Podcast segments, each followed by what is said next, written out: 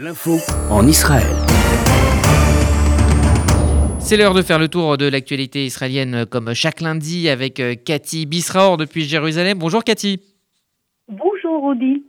Alors l'info du jour, euh, Cathy, on la doit au site Walla. Hier, le Premier ministre israélien Benjamin Netanyahou euh, se serait donc secrètement envolé euh, pour cette ville côtière de Neom en Arabie Saoudite, c'est sur la mer Rouge, pour tenir donc une réunion avec le prince héritier Mohamed bin Salman et le secrétaire d'État américain Mike Pompeo. Yossi Cohen, le chef du Mossad, serait également du voyage. Alors beaucoup de choses à dire sur cette information. Alors déjà, elle confirme la volonté de l'administration Trump de faire avancer les efforts de paix entre Israël et euh, donc euh, les euh, pays du Golfe d'ici janvier.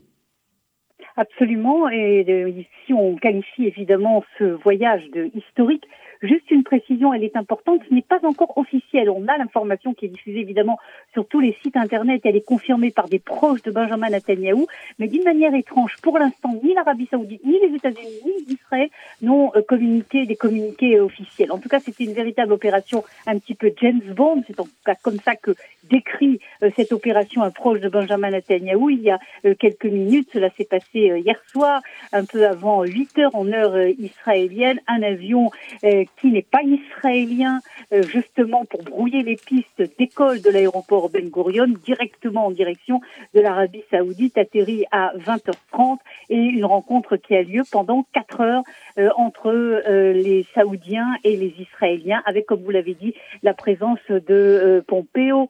Yossi Cohen a été apparemment de nouveau le chef du Mossad, l'architecte de cette rencontre, c'est en tout cas ce que l'on croit comprendre des préparatifs qui ont été faits qu'il se serait rendu lui-même, Yossi Cohen, auparavant directement en Arabie Saoudite pour préparer euh, cette euh, rencontre. On ne sait pas ce qui s'est dit, mais une évaluation qui est donnée par tous les médias israéliens depuis euh, quelques, depuis que cette information a été donnée, c'est qu'on va tout droit en direction véritablement d'une normalisation. Ça prendra encore du temps, mais c'est clair que c'est le début d'une normalisation historique très spectaculaire, encore beaucoup plus spectaculaire que ces accords Abraham entre Israël et l'Arabie Saoudite. Alors, sur le plan de la politique intérieure, certains membres du gouvernement disent ne pas avoir été mis au courant de cette euh, visite. On sait que le degré de tension est, assez haut au sein de la coalition et cet épisode le démontre. Alors, justement, là, vous avez deux versions. Vous avez la version des proches de Benjamin Netanyahu qui dit c'est une opération ultra secrète, une opération qui ne devait pas être divulguée. Il faut prendre en compte également la scène interne de l'Arabie euh, euh, saoudite et se rappeler euh, que le, roi, le, père du prince héritier, lui, n'est pas d'accord pour une normalisation aussi rapide que, que, lui-même avec Israël. Et donc, le risque d'avoir divulgué, si vous voulez, une telle aurait pu, en fin de compte, torpiller cette rencontre et ce serait donc une des raisons du secret total. Mais évidemment, chacun s'entend pour dire que Benjamin Netanyahu aurait pu quand même donner un coup de téléphone en grand secret à euh, son coéquipier Benny Gantz, ce qu'il n'a pas fait. Et vous avez raison de dire que ça se rajoute à euh, des tensions euh, gouvernementales. Parler du gouvernement d'union nationale, ça ne veut plus rien dire aujourd'hui. C'est le contraire de l'union nationale. À preuve, une autre preuve encore, cette interview dans le journal Yediot ce matin de Benny Gantz, qui dit ni plus ni moins Benjamin Netanyahu est occupé uniquement par son procès. C'est pour ça que le pays marche au ralenti. Voilà ce que dit Benny Gantz de Benjamin Netanyahu ce matin et Benny Gantz, qui a donc décidé de former une commission gouvernementale pour enquêter sur quoi? Ben, Sur l'affaire euh, des sous-marins euh, dans laquelle est mis en cause euh, Benjamin Netanyahu. Alors le Likoud accuse Gantz d'ouvrir cette enquête pour booster ses perspectives électorales en cas de nouvelles législatives.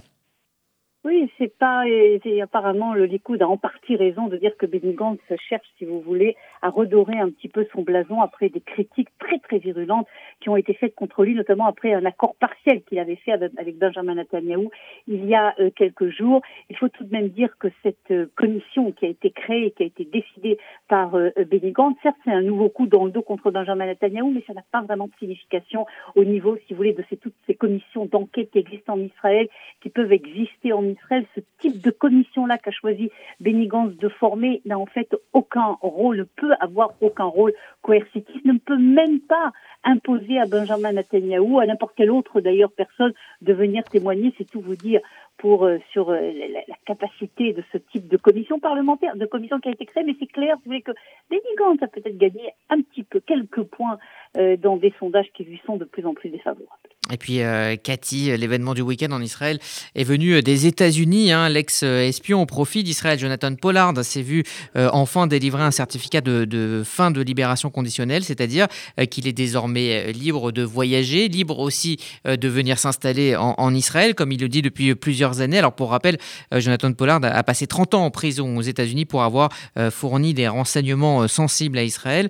comment a été accueillie cette, nouvelle en Israël? Est-ce qu'il est euh, vu comme un héros ou euh, son cas est un petit peu gênant euh, dans le cadre des relations avec les États-Unis?